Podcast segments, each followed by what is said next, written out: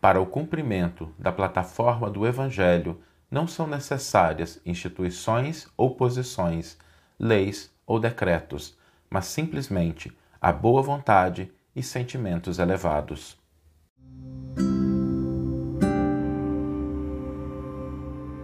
Você está ouvindo o podcast O Evangelho por Emmanuel, um podcast dedicado à interpretação e ao estudo da Boa Nova de Jesus através da contribuição do benfeitor Emmanuel. Hoje nós vamos refletir sobre a nossa atuação no mundo, sobre a maneira como a gente age, como é que a gente pode cumprir a nossa parte na sociedade de uma forma geral, na transformação que compete é, a, de maneira geral ao mundo e a parte que nos compete realizar nessa transformação. Por que isso? Porque muitos seguidores do Evangelho, muitos discípulos de Jesus, nas diversas expressões religiosas, espíritas, católicos, protestantes, evangélicos e outras religiões também, às vezes se defrontam com essa necessidade de atuar no mundo, de cumprir a sua parte. E é importante que a gente cumpra essa parte, que a gente transforme, que a gente ilumine, que a gente regenere, que a gente realmente atue com o propósito de melhorar a sociedade. Só que a partir daí, existem dois caminhos. Existe o caminho dos interesses humanos e existe o caminho dos interesses de Deus. Os interesses humanos, muitas vezes, se materializam em instituições, políticas, convenções. Nada de errado com isso, são propostas, mas na sua esmagadora maioria, todos esses elementos estão ligados aos interesses humanos. O interesse de Deus está manifesto no Evangelho, na plataforma do Evangelho. E o Evangelho ele não prescinde, ele não deixa de considerar esses outros. Não há aqui um antagonismo. Mas a verdade é que o Evangelho ele não se limita a essas instituições, políticas e convenções. O maior exemplo de todos foi dado pelo próprio Cristo. Jesus, quando esteve no mundo, ele não envergou a toga de juiz, o manto de sacerdote, a posição revolucionária, nenhum desses elementos. E mesmo assim, ele transformou o mundo radicalmente, através da sua postura de servidor, de humildade, de amor, o seu trabalho adquiriu uma grandeza que nos alcança até hoje. E é importante a gente refletir nisso com maturidade, com profundidade. Imaginemos se o evangelho, de uma hora para outra, tivesse que se subordinar à posição de reis, de ministros ou instituições. Imaginemos como seria a obra do Cristo se ela ficasse limitada a esses elementos da sociedade que, embora respeitáveis, que, embora cumpram às vezes seu papel, às vezes não, mais ou menos se ajustam. Imaginemos se o Cristo ficasse limitado a essas instituições, a essas expressões do mundo. Jesus não se limitou a isso. O amor a Deus, o amor ao próximo, a caridade, o bem, a oração, a alegria, a pacificação, a esperança foram os seus instrumentos de atuação. E a gente precisa se lembrar que em todos os aspectos, esse primeiro conjunto de instituições, políticas, posições, por mais que sejam respeitáveis, eles têm o caráter de ser transitórios, passageiros. Não há nada, se nós nos lembrarmos dos grandes impérios que às vezes governaram vastas expressões, vastas áreas, duraram aí séculos, mas chegaram ao fim. A proposta do Evangelho, contudo, é uma proposta para eternidade. Por isso, quando nós vamos nos questionar sobre como agir, lembremos que não há aqui o desprezo nem a desconsideração pelos interesses do mundo, mas a proposta, a plataforma do Evangelho, ela aponta numa direção que não necessita, que não se limita aos espaços e às esferas formadas por essas instituições, políticas, convenções. O Evangelho é uma plataforma para imortalidade, porque é endereçada ao espírito imortal. Me permitam aqui lembrar de, de uma narrativa de Humberto de Campos, que está no livro Boa Nova, e que eu acho muito interessante, porque Humberto de Campos, nessa, nessa obra, ele narra, num capítulo muito bonito, que logo depois de Jesus ter recebido o batismo por João Batista, nas águas do Rio Jordão, ele tinha diante de si dois caminhos. À sua direita, subindo a região da Galileia, da qual ele vinha, a região humilde, pastoril, de pescadores, né, de pastores ali. E à sua esquerda, a capital do povo judeu, Jerusalém, a capital administrativa, a capital jurídica, a capital legislativa. Por onde começar? Por onde deveriam ser os primeiros passos da sua boa nova? E curiosamente ele se dirige para Jerusalém. Ao dirigir-se para Jerusalém, ele entra na cidade, caminha por aquelas bancas, pelas pessoas passando, as feiras, e se aproxima do Templo de Jerusalém, a maior edificação dentro da capital. E ali ele para observando as pessoas. Um grupo de sacerdotes que havia terminado o seu turno no templo estava ali conversando alegremente na porta de saída do templo. E porque a figura de Jesus não fosse uma figura simples, eles perceberam a presença. Alguns se sentiram tocados por aquela figura ao mesmo tempo enigmática e amorosa.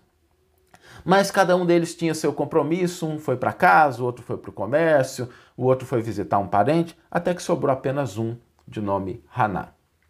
E Haná se sentiu mais profundamente tocado pela figura daquele homem.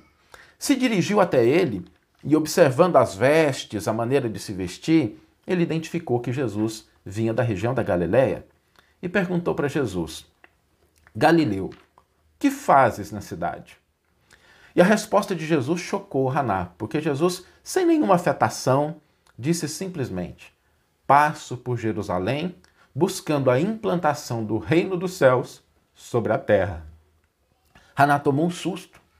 Aquele homem, de pés empoeirados, caminhando né, pelas estradas, né, de vestes limpas, dignas, mas simples, buscando a implantação do reino de Deus? E Haná faz uma pergunta justa. Ele vira para Jesus e pergunta assim: E que pensas tu, Galileu, ser isso? Jesus olha para ele e lhe diz: O reino dos céus é a obra divina no coração dos homens. O reino dos céus é a obra divina no coração dos homens. Haná dá um riso de escárnio. Obra divina? Em tuas mãos? Um reles Galileu? Por acaso, Galileu, algum príncipe da terra algum senhor de muitas posses, alguma autoridade vai te emprestar auxílio?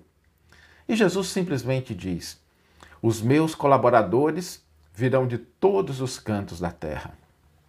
Haná continua se irritando com as respostas simples, mas diretas, e diz: Claro, claro. Os tolos e os ignorantes estão em toda parte. Mas tu procuras, Galileu, a edificação de uma obra divina. E por acaso já vistes uma estátua feita de lama?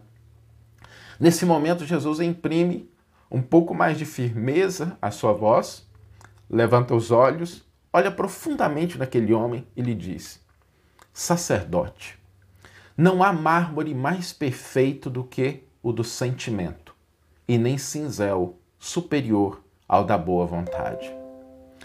Saná, Haná, no ímpeto de mais irritação, pergunta para Jesus: E tu conheces por acaso os códigos romanos ou as leis de nossos pais? E Jesus diz: Conheço o amor e a verdade. Haná se irrita, se afasta de Jesus para encontrá-lo somente mais tarde, porque foi uma das figuras que no Sinédrio levou Jesus à condenação. E Jesus retorna então para a região da Galileia. A região simples, a região composta de pastores, de pescadores, de pessoas simples, e ali vai recolher os seus principais apóstolos, discípulos, que junto com ele transformariam o mundo.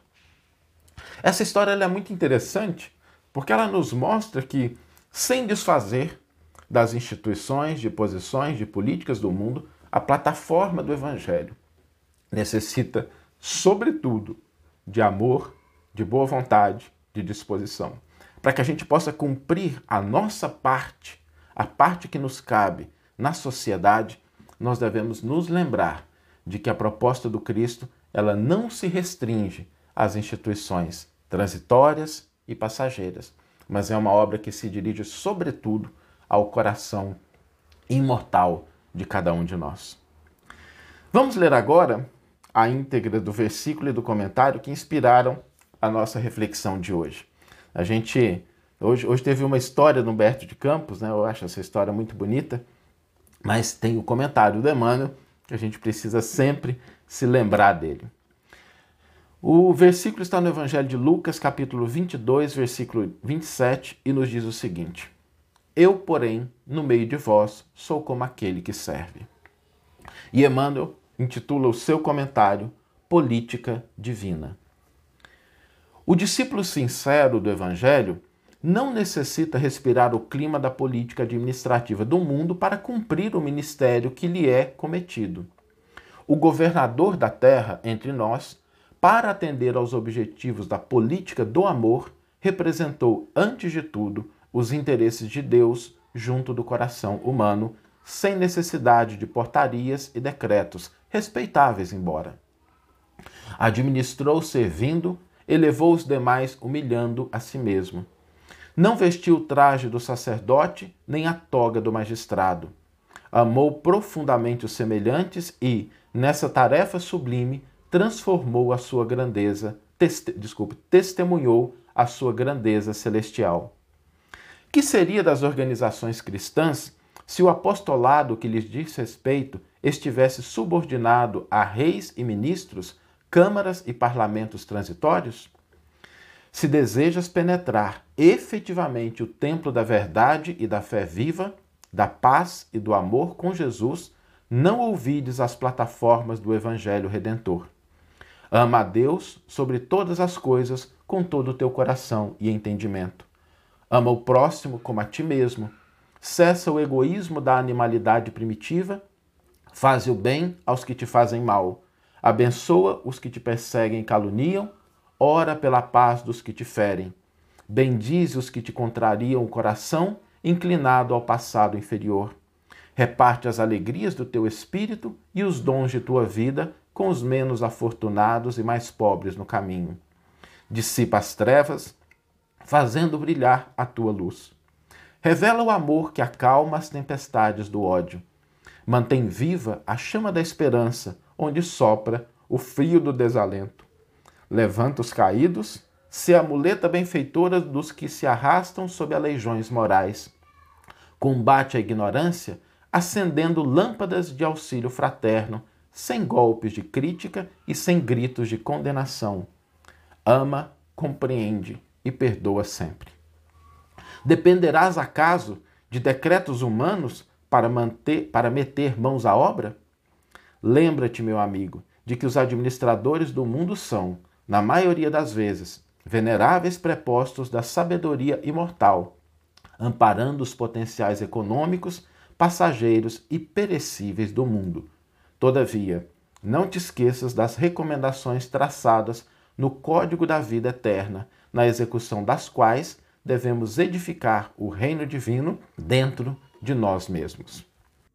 Que você tenha uma excelente manhã, uma excelente tarde ou uma excelente noite e que possamos nos encontrar no próximo episódio. Um grande abraço e até lá!